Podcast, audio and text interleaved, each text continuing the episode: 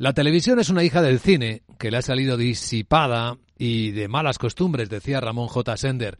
Hoy es el aniversario de la muerte del escritor español. Buenos días. Martes, decimosexto día de enero, año 2024. ¿Saben quién se asoma a las portadas de todos los medios de comunicación del mundo este martes? Vuelve Donald Trump.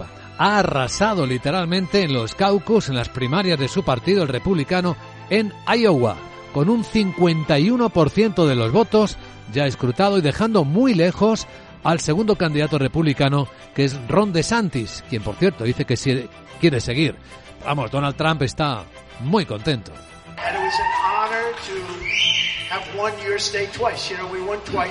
Él decía a sus electores que ha sido un honor haber ganado en el estado dos veces. Dos veces. Y de hecho ningún presidente que haya ganado en Iowa, en Ohio y en Florida ha perdido nunca unas elecciones. Excepto nosotros, reconocía.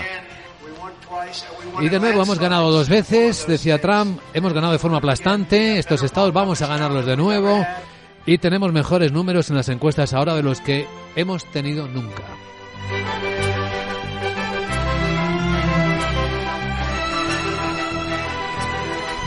Así que con Donald Trump en la escena, tenemos además en el contexto con el que despertamos esta mañana de nuevo las tensiones geoestratégicas muy vivas en dos puntos. ¿Recuerdan el terrible atentado que sufrió Teherán, Irán?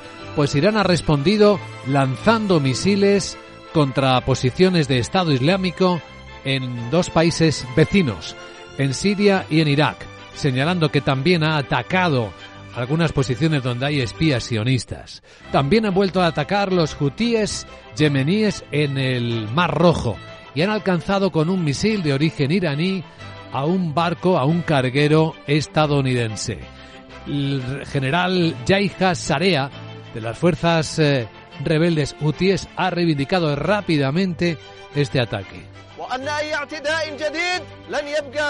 Dice que las Fuerzas Armadas hutíes yemeníes continúan llevando a cabo sus operaciones militares e imponiendo una decisión que prohíbe la navegación israelí en el mar Arábigo y en el mar Rojo hasta que cese la agresión contra el pueblo palestino en la franja de Gaza y se levante el asedio. Sin embargo, lo que dicen los datos económicos y de las empresas del comercio marítimo, de los cargueros, es que ya van restableciendo la ruta del Mar Rojo. A pesar de los ataques, la confianza que les ha devuelto la presencia de la Fuerza Naval estadounidense y británica, sobre todo, están permitiendo que vuelvan las rutas. Aunque, como ha dicho en Capital Radio, el director eh, general de expeditos de una de las compañías españolas que trabaja con las expediciones, Diego Díaz, esto les está viniendo económicamente muy bien a los transportistas. La ruptura de la cadena de suministro a nivel profesional nos viene bien provoca que los barcos tengan que desviarse por Sudáfrica, por el Cabo de Buena Esperanza. Eso genera pues más días de tránsito, con lo cual hoy en día que casi no hay almacenajes y que todo es just in time y que se está esperando la mercancía para que entre en las cadenas de montaje o en las tiendas, etcétera, etcétera, pues va a generar que se tenga que enviar mercancía por avión, que los precios se encarezcan, etcétera, etcétera. Entonces, a nivel empresarial, pues a las empresas que estamos en medio de la cadena de suministro nos viene bien. Pero cuidado, porque en el ámbito macro esto puede estar ya provocando algunas tensiones inflacionistas concretas, sobre todo para los envíos a Europa, que son los más aceptados o impactados por esto que está ocurriendo en el Mar Rojo. El día viene por lo demás con mercados correctivos. Lo marcan claramente ya los futuros del mercado europeo. Falta poco menos de hora y media para que abran, pero las caídas pueden estar en torno al medio punto porcentual, que es lo que baja ahora mismo el futuro del Eurostox. 54,054% en 4.456. También viene bajando el futuro del mercado americano tras la fiesta de ayer de Martin Luther King. La caída es mayor de lo habitual para este futuro. Cuatro décimas baja el SP, son 20 puntos de recorte. Ya pierde los 4.500, está en los 4.796. Y la verdad es que toda la noche está siendo correctiva en el mercado asiático, sobre todo en el chino, hasta el punto que el gobierno chino le está pidiendo a los inversores institucionales que por favor no vendan acciones que aguanten un poco. Tenemos en la escena incluso a la bolsa de Japón que ha mm, cerrado con un recorte de siete décimas, parando así subidas a máximos de 34 años durante todo el comienzo del año.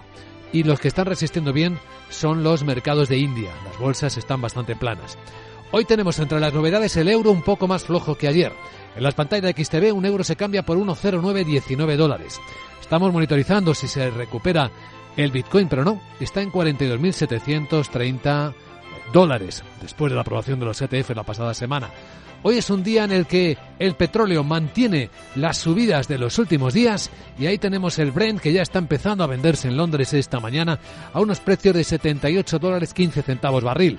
Recuerdo que tocó hasta los 80 en los días de atrás. Capital, la Bolsa y la Vida, con Luis Vicente Muñoz. Pues adelantamos que este martes viene con el mercado un poco más nervioso. Empieza a subir la volatilidad cerca del 2%, esperando que el recorte o los recortes se extiendan por todo el planeta. Ya los estamos viendo en el lado asiático, enseguida con los puntos de atención se marcan claramente en los futuros del mercado americano hoy después de la fiesta de Martin Luther King.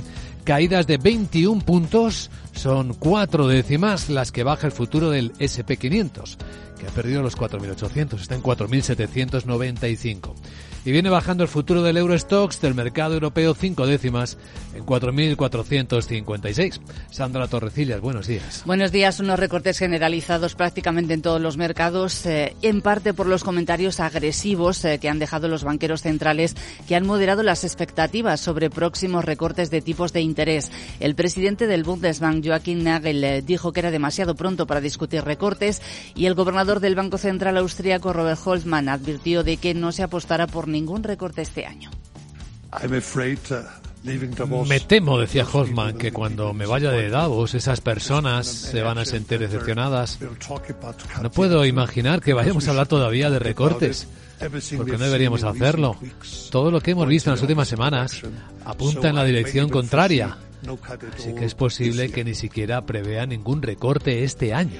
Hoy esperamos además eh, con expectación el discurso del gobernador de la Reserva Federal, Christopher Waller, que hablará sobre perspectivas económicas y se supone que tiene el un pensamiento cercano al del presidente Jerome Powell. Por tanto, será interesante lo que diga Waller. Los inversores siguen las noticias sobre las interrupciones del transporte marítimo en el Mar Rojo y que pueden ser también un riesgo para la evolución de la inflación y, por tanto, para un próximo recorte de tipos. Hoy en Alemania esperamos IPC final de diciembre. Se espera una subida de una décima mensual, repunte interanual desde el 3,2 hasta el 3,7% y además el índice de confianza inversora ZEW tanto en Alemania como en la zona euro del mes de enero y en los dos casos se esperan bajadas. Entre los protagonistas del mercado europeo, como viene ocurriendo cada día desde hace una semana, vuelve a estar Grifols. Sí, vamos a seguir su evolución de esta empresa de hemoderivados que ayer frenó la caídas de la semana pasada de casi un 40%, aunque repuntó de forma muy ligera, apenas un 0,2%,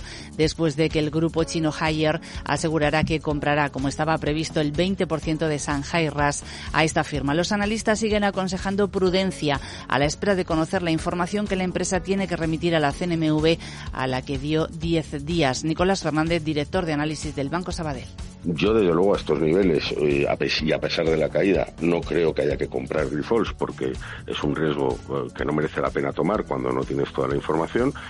Eh, pero al mismo tiempo, si uno es accionista, el vender a estos precios es asumir que efectivamente hay, hay algo peor que no simplemente algún desajuste contable o que ese desajuste contable es muy fuerte.